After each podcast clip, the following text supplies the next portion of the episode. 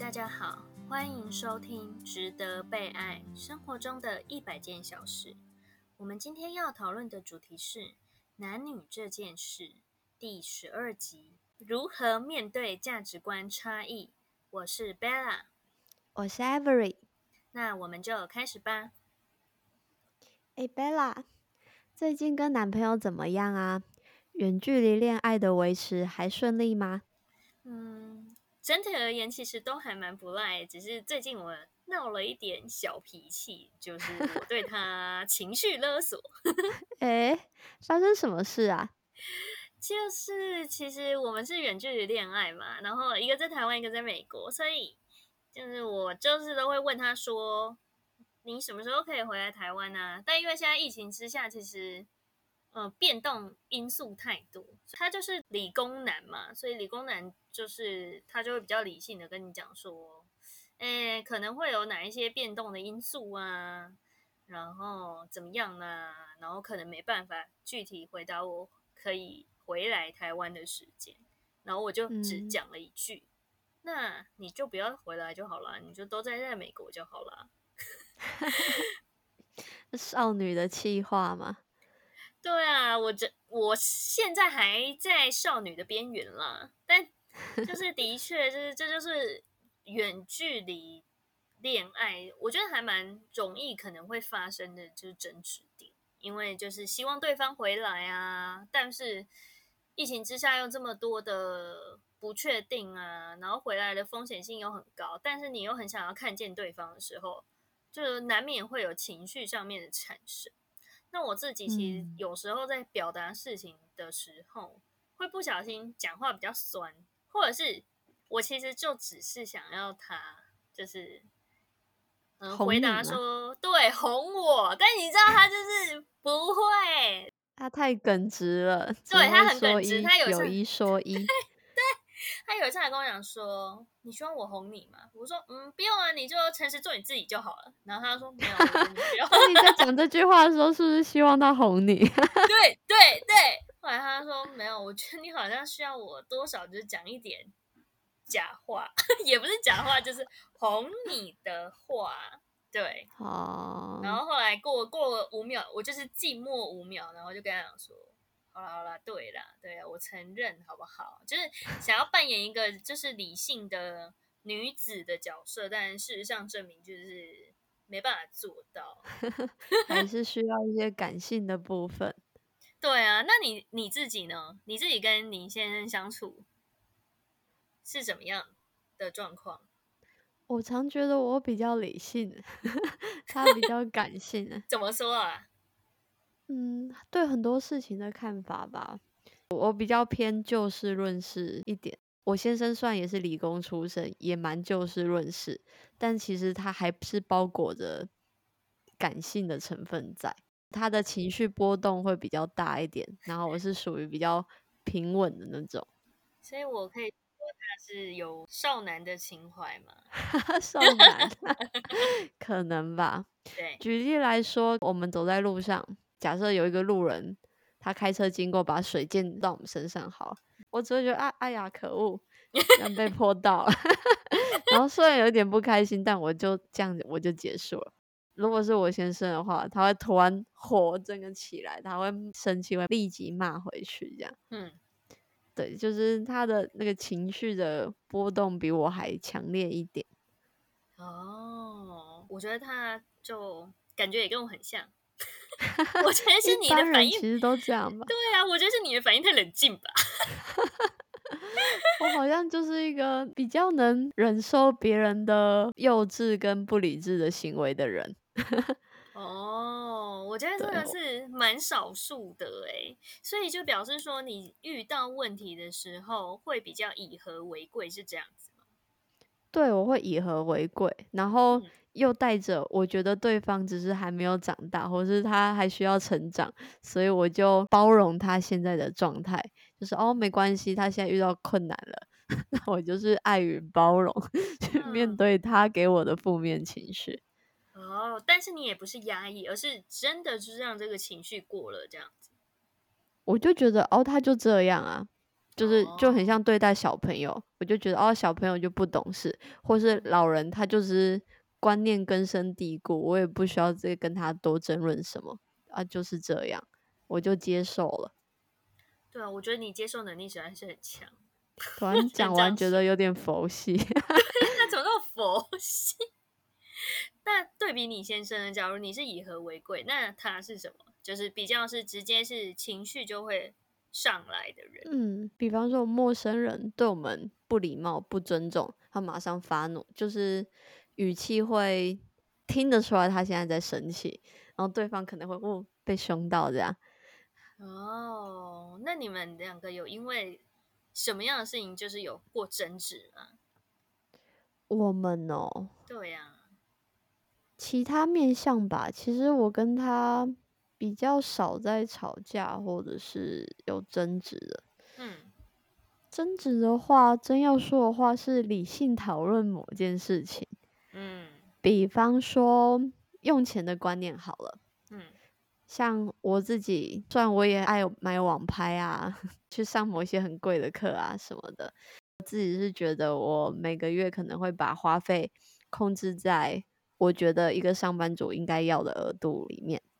那之前因为我先生有记账嘛，有次看到他记账记了这个月的花费，当下我觉得诶，比我想象中的一般上班族花费还要高。嗯然后我就很认真的跟他讨论，他就说：“哎，可是你看每一项都花的很合理，比方说这个月就是要高铁啊，可能台中一次、台南一次，来回就五千块了，嗯或者是这个月因为报名了某个理财课程，就一万块了，然后嗯这个月吃饭大餐聚会比较多，也就一万多块，就是整个加起来就会有一点爆预算的感觉根。本直接爆掉。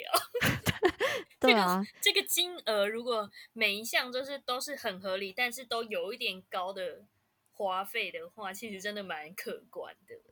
对啊，然后我就跟他说，哎，不管每项再怎么合理，它总共加起来就有点超出合理的范围了。嗯就我我是有劝说啊，但他后来有找到一个我觉得还不错的方式，就因为他对理财有兴趣嘛，他就会用理财的观点去回去控制他的预算。比方说，他一年三分之一的钱是分配在投资，三分之一的钱是存起来，比较现金部位的部分，三分之一的钱是花费。就用年薪，然后控制预算，然后再回哦推到每个月他应该可以花费的钱。对，我觉得这个观念其实蛮好，因为像是用钱的观念，我相信就是可能情侣啊，或者是夫妻之间是蛮容易遇到的那个课题。像我自嗯己，我觉得我跟我男朋友在用钱的观念上还算是蛮一致，就是我们都有固定比例的投资啊，然后现金嗯部位，然后啊，我这是女生，我我会花的就就是衣服类那一些，然后 他他会花的就是三 C 类那一些，反正嗯就是大家都一样有各自花的钱。但我觉得我我跟他有一次就是在热烈讨论，热烈 讨论讨论什么？就是关于资产的是这个名词的定义。嗯对，因为我对于资产的定义，就例如说，哈，假如我这个月一个月领五万块好了，然嗯后、呃，我股票一万块，然后保单一万块，现金一万块，然后剩下两万块花掉，所以我这个月总共存了三万块。嗯但他就是跟我说，哎，我这个月只能存一万块，然后我就跟他讲说，为什么那么少？你年薪那么，你的你的月薪那么高，钱都去哪了？嗯，我就很惊恐，因为我就是 很担心他乱他很会钱。花 钱。对对对对，我想说怎么办？还还跟我讲说要娶我之类，然后很会花钱，我就不敢嫁。结果后来他就跟我很认真的解释说，就是他其实每个月都有在扣那个公司，就是有固定扣股票的钱。然后因为那嗯些钱就是短时间内他绝对不可能拿拿得出来，他就是呃薪水进账的时候就直接扣掉，所以他拿到的钱就是已经是被扣掉的钱。然后嗯再来的话是又固定的某一笔，就是拨去可能保险啊，或者是定存。然后那两笔又扣掉了，所以他的现金部位可能就只剩下一万块钱，所以他只会告诉我说：“哦，我这个月就只能存到一万块。”哦，对，其实我一个在讨论整个资产，一个在讨论现金部位。对，然后我就说，为什么你不可以跟我一样，就讲整个现金，就是整个资产？因为我觉得对我来说都是我我的有价的东西，嗯但他就会觉得说，嗯，他有价的东西还是有分，一个是可运灵活运用的部位，一个是几乎是动不了的部位。嗯对，但我觉得那也没有什么好坏，就只是观念上的不同。然后这件事情是无解，我可能就是以后啊，我已经知道，反正它的固定支出就是这一些了，所以我就自己可能先固定默默的把它记下来说，好，他就是每个月都有投入什么样的钱到哪边去。然后他跟我说，哦，他这个月存多少钱，那他就是真真实实的存了多少钱，这样。对，就是改变我自己的想法。嗯，回推回推回去，还是能达到你想知道的资讯，这样。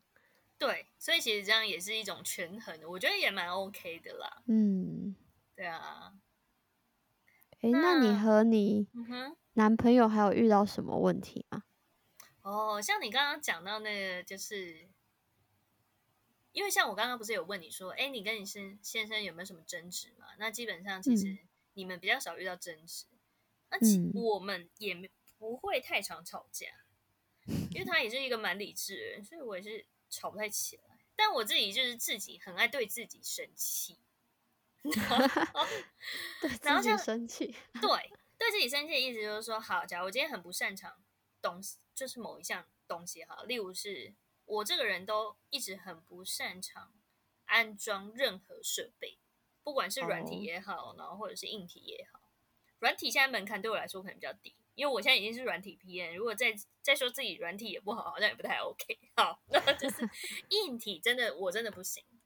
就像前一阵子我们家这整个就是网络讯号想要想要提升，因为我们明明就买了呃五百 mega，可是我们每个人的讯号测出来就只不到一百 m 所以我们就做了一个整个 算是系统性的盘点嘛。我们就是把可能可能这个为什么会变成只剩下不到一百 m 的状况全部都拉出来。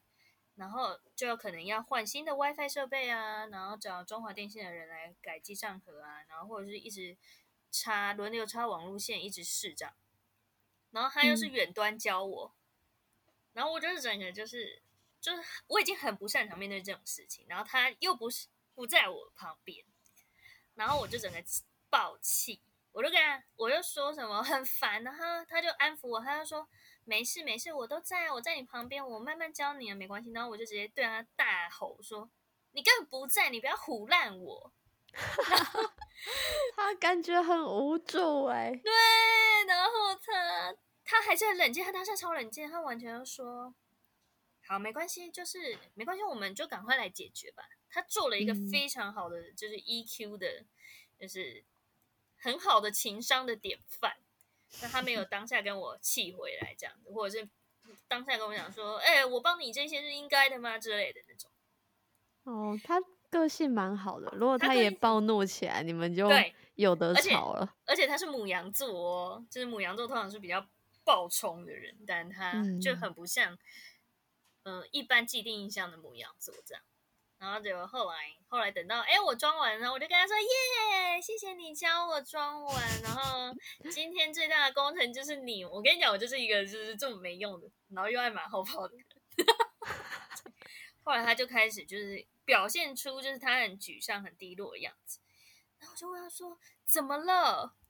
后来我这始作俑者问他怎么了，然后他说：“没有啊，就是我现在很不开心。”我就跟他说：“为什么不开心？”他就说：“我说是不是因为我刚刚对你发脾气？”他说：“因为你跟我说你不，就是我不在。”然后我就说：“对不起啦，就是我不是有意的。”但他就有跟我讲说。我他我讲这句话的时候，其实他就是会很伤心，因为他其实很想要在我身边，但就是现实考量下就没办法。然后他又讲出，我又讲出这种不理性的话，嗯，然后他就会觉得说，他就会很苛责自己说，对啊，你看我今天，他今我今天会这么生气，就是因为他不在我身边。如果今天他在我身边，所有的事情都可以被解决。对，然后他也扛太多责任在自己身上。没错，，他就是一个就是非常负责任的好男子，就是真的是，你看看我看我怎么可以能能够不爱他呢？怎么可以哇，好傻。对，所以所以你看，他后来就情绪整整情绪低落了三天，可是他也不是不理我，或者他可能就是会表现出他的确有点伤心，然后对我这句话就是耿耿于怀的那种想法。后来我们就是等到大家情绪都过了之后，就是有认真讨论这件事情，所以我们就讨论出一个共识，就是说，哎，如果当下其实真的是谁彼此脾气都发现快要上来的时候，那我们可以跟对方讲说，好，我们现在就是先挂掉电话，或嗯者我们就是先不要看见对方，就是让彼此先冷静。然后或者是另外一个人，我觉得他的另他的处理方式也很很好，就是冷处理，他先冷处理。因为如果两个人脾气都上来，然后互相叫骂，这种就场面很难看啊，然后很彼此也会伤很深啊。嗯对啊，所以我会觉得说，哎，关于遇到问题的时候，嗯，我们是不是给彼此一个情绪的冷静期啊？或者是说，哎，某一方就是有一个冷处理的，先冷处理之后再理性讨论这件事情，然后把各自的感受说出来，我觉得会比较切实的把问题解决掉。嗯，感觉你们有个蛮好的默契耶。像对啊遇到问题的时候，蛮常听到你说，哎，你们有试图找出一个双方都能接受的方法去面对。对，没错，我觉得这件事情其实在呃两人关系中真的是蛮重要的，因为嗯我我以前可能会比较压抑，或者是对方比较压抑，那久而久之，问题浮现的时候，当你被责怪的时候，你反而会觉得说，哎，我什么时候做过这件事情？那你还会觉得哎好委屈，但其实他是他忍耐太久，嗯。对，然后我觉得，哎，今天就是发生问题了，那我们我们也也不一定要即刻马上说好，我一定要跟你争吵到底，我们一定要现在解决，因为就是会有情绪，所以我们就选了一个适当的时机，可能是一天两天过后，哎，我们对这个事件的记忆还是很犹新的，那我们再回来去说，哎，我我我不喜欢你什么地方，然后。不能接受你什么地方，以后可不可以不要这样？我觉得这样沟通下来的效率或者是品质都或都蛮好的。嗯，真的，这样子关系也比较健康。对啊，我觉得这样的关系比较健康。像你刚刚提到的，就是用钱的观念，那我还突然想到，就是那你们表达事情的方式有没有一样？差好多。怎么说啊？我好好奇哦。我刚跟他交往的时候吧，我们两个人成长的背景不一样。那在我家呢，就是想要说什么就直接说，很直接。嗯那他的家庭成长背景是会比较偏华人或是日式的那种，就讲话嗯会讲的比较委婉，暗示的方式去讲。隐晦的那种。哦、嗯比方说，假设我今天在家里看到一块地方地板脏脏的，我就会很直接的抒发，跟他说：“哎、你看地板好脏哦。”然后我人就走了。然后他会觉得啊，什么？你是要暗示我没有扫地吗？我是不是要去扫？你是觉得我没有把地扫干净吗？就是我他跟你老公一模一样，我眼跟你老公神一模一样。如果你直接跟我讲说，哎、你座位好长，我就想说，你现在是叫我打扫位置吗？对，然后他花了很长一段的时间才理解到，哦，原来我真的，原来这世界上真的有个人，真的只是单纯表达这个地板很脏，就是然后完全没有要你做任何事。对对对，就是没有要暗示别的事情，就是他后来才对，释慢慢理解。哦，因为我说实在，就是你的表达方式，真的有时候也是蛮蛮奇特的。反正 这几集聊下来，就是你就是一个蛮奇奇特的人。应该说，也也不是好或不好，而是，哎，我们周遭可能百分之八九十的人，大概都会像是这个暗示啊，或者什么的感觉。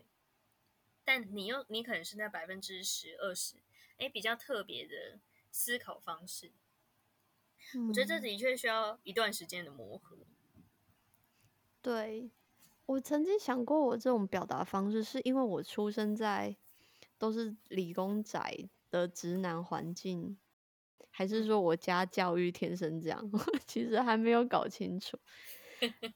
后来我跟我先生的调和是，他以前遇到事情的时候，他都会用很委婉的方式，旁敲侧击的想让我知道。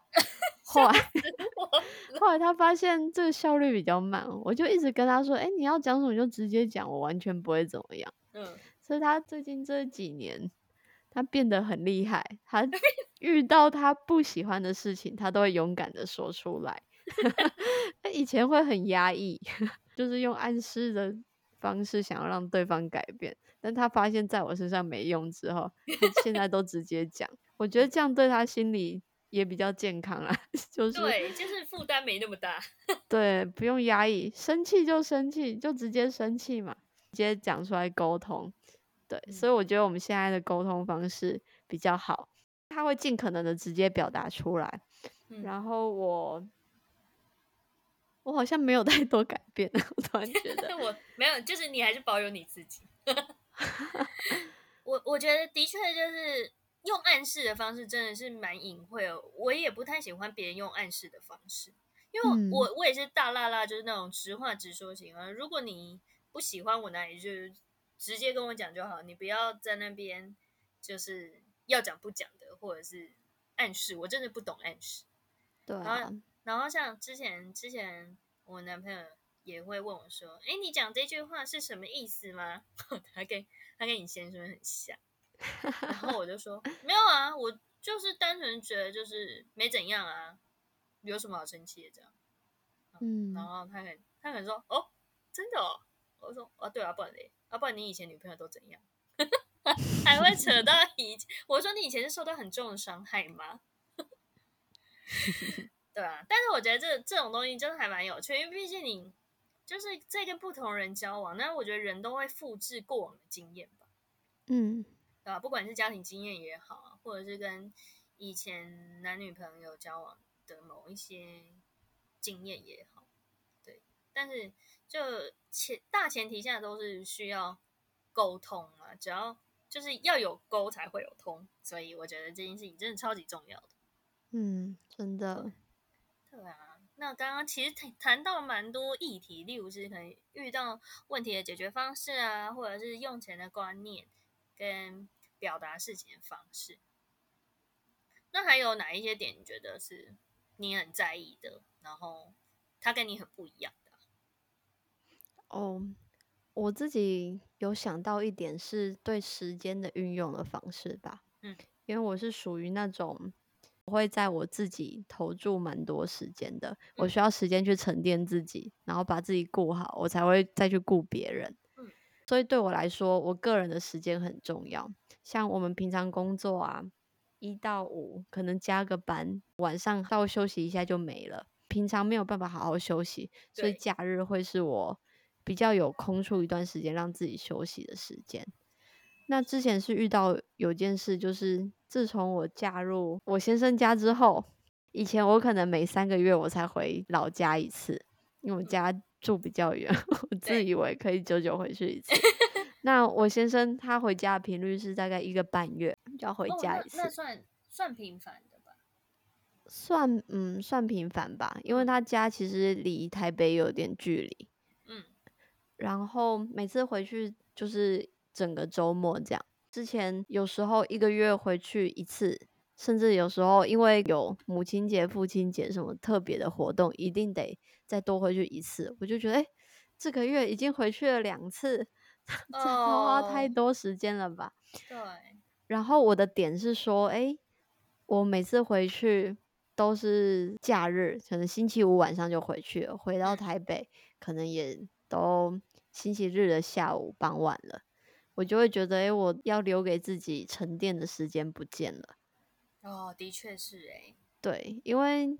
他们家不是住台北，所以就没有办法说，哎，我们一个礼拜吃个饭啊，大家很开心聚一下。但相对的，就是要回去先生家一整个星期的感觉。哦，懂你意思。我就私底下跟他说，哎，我觉得回去的频率有点多。但因为他很重视家人，他觉得陪伴家人的时间多，也是他对家人表达关爱的一种方式。不过他表达关爱就会拉着我一起 表达关爱。关爱。对，一个半月，我觉得已经是我的极限。极限。那后来，后来你们怎么样讨论这件事情啊？他现在是要回去之前，他会先跟我。预先 booking 接下来一个半月会发生的事，就会排什么时候回家。虽然有时候还是可能会一个月回去多次一点，嗯哼。不过我不知道最近因为刚好疫情的关系，想回去没办法回去，嗯哼。可能之后再看看吧。但是我们其实是有尽量去讨论，我有跟他说我在意的点，然后我也理解他在意的点是什么。所以这件事，我们两个也还在努力找到平衡中。嗯，这样听下来，就感觉是先生他是蛮会以他人为重，像是家人啊，或者是你啊之类的，就是会把对方考虑进考虑进去。嗯，那其实我觉得你这边是，哎，你把自己可能先放在第一位，因为毕竟休息时间，然后跟嗯给自己。空白的时间这件事情其实也是非常重要，只是说，嗯，可能华人的文化比较会是，哎，优先对待他人，以他人为重。那其实我后来也会觉得说，哎，自己的时间，因为自己才是自己人生中的主人，然后能够陪伴自己一辈子的人就是只有自己了。所以我也认为，嗯，自己的时间也非常重要，然后把自己摆在第一个位置也没什么不对。所以这真的。蛮需要讨论的，对啊，对啊。那我就想到，你看，你先生很重视陪伴家人的时间。我我是没有直觉想到，就是关于他家人跟我家人，因为毕竟我们还没结婚嘛。那我有想到，就是关于那个，呃，台湾跟美国不同的生活方式产生不同的价值观这件事情。因为我其实觉得，因为他在美国。待了他人生三分之一的时间，所以他也算是三分之一个美国人吧。所以，哦，有些时候我会觉得我们在相处的确有点异国恋情之感。虽然他是怎么说啊？就是我就是非常 local 的台湾人，然后也没有在国外长时间居住过，所以我其实还蛮不了解。国外的一些很生生活文化之类的，那我觉得其实每个人呢，对于自己不了解的事情，都会产生害怕。像是我常常会在那个新闻啊，国际新闻上面就看到说，可能美国的警察可以随意的对别人开枪，然后就把人杀死。然后或者是我总觉得，他还跟我分享过他在美国其实。自己，美国都是自助加油，没有什么人会帮你加油。然后他就是在深夜加油的时候遇到一个白人，跟他讲，跟他讲说：“哎，就是 什么我要抢劫你，直接就拿着刀子一直追着他跑。”然后我就哦，好危险哦！对，我就觉得天啊，美国感觉就是治安很乱。然后再来的话，就是最近因为美国也有那个频繁、蛮频繁的亚裔被攻击事件。嗯，然后我也不知道说是不是因为新闻的渲染，因为我们毕竟不在美国当地嘛。然后我就有跟他讨论，然后他说：“哎，他就会跟我讲说，哎，其实的确有，可是可能在美国，美国可能就是以州为单位，州就有点像是一一个小小国家这样，像我们说的那种苗栗国吧，就是 有点各自州跟州之间是有点各自为政，然后也有州的律法或什么之类的。对。”然后，所以，哎，某些州的状况就特别严重啊，某些州的状况可能就不会。然后，他居住的州的状况，相对之下就，哎，其实比哪一些州还要好。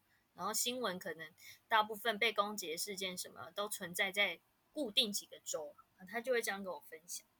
因为毕竟他我的我的人生的愿望可能也不是愿望，就是人生可能后续的规划，即将赴美生活这件事情，让我对未知就是感到有点恐惧。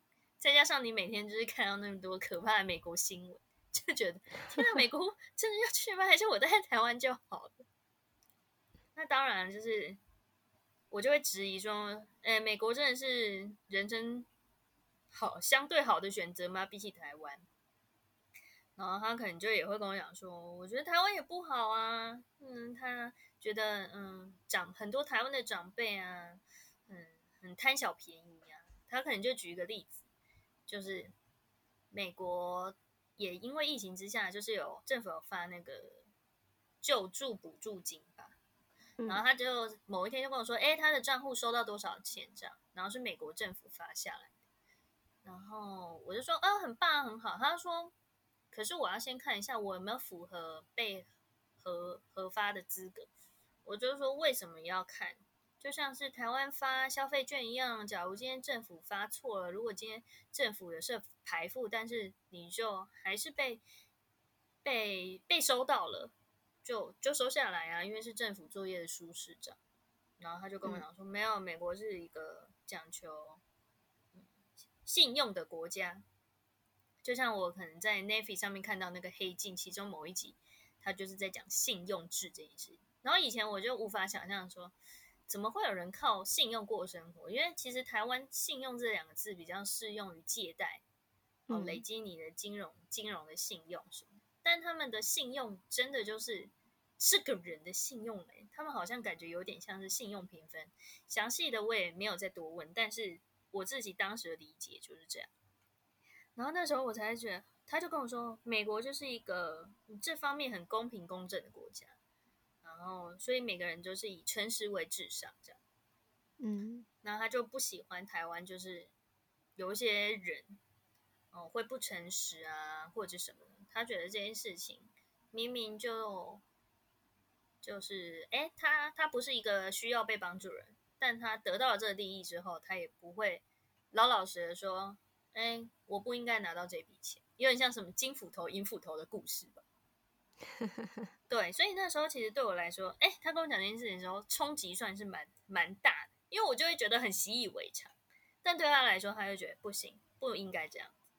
嗯，对。然后这个是，哎，我突然联想到一个蛮实际的生活上面的例子。当然，我也得承认说，哎，的确有部分的长辈会是这个样的，但我也有跟他说，我觉得那可能就是。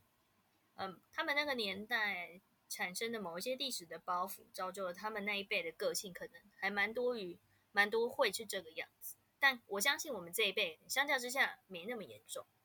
嗯，对。那他其实也是可以接受，但他可能就是也是会举出一些，哎，台湾相较之下也没有很好的一些例子。另外一个很实际的例子就是大家都知道，台湾就是一个薪资水平实在是不怎么。优良的国家，对啊，那那我们就会对于薪资水平就是会调会会讨论，对啊，然后他可能就会觉得说，哎，台湾的人才其实竞争力啊什么的，就是都很好，但为什么在台湾这个国家明明做一样的工作，我们却感觉这么廉价？真的，我好像我发现有些外商在台湾派人。嗯，比方说 Google 好了，我记得他在台湾给的薪水可能就没有 Google 美国的好。的确是，呃，微微软是这样，因为男朋友在微软嘛，所以他就跟我说，哎，他那时候在台湾微软的时候拿到的钱是现在美国微软只有一半，差好多，差很多，所以他就跟我说，这样子我。你还会觉得我应该要待在台湾嘛？然后我就说，哎，可是美国也很生活水平也很高啊。然后他就跟我说，其实，在信义区，因为台湾的微软在信义区嘛，他就说在信义区生活水平也没有比较低。他说这样算下来其实也很可观。他说他在外面随便吃个饭，也要一一天可能也要五六百块。嗯，对。那他在美国，嗯，可能相对。饮食饮食取取得就没有台湾那么丰富，所以他们得要自己用。所以相较之下，反而省钱，他会节省掉很多不必要的外食开销或什么的。嗯，哦，然后的确这样讲一讲，然后跟他每个月摊开给我看的那个收支，你就会觉得说，哦，对他讲的是有证据的。嗯，这大抵就是我们两个之间，哦，我觉得是文化上面的一些观点的不同。然后其实我觉得那也都是互相理解，也没有什么对与不对这样子。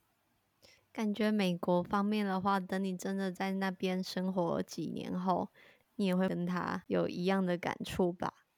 对，我觉得或许是我可能可以考虑录个那个美国生活 vlog 之类的。好，会看啊。好，谢谢你。那今天聊了蛮多有趣的话题的。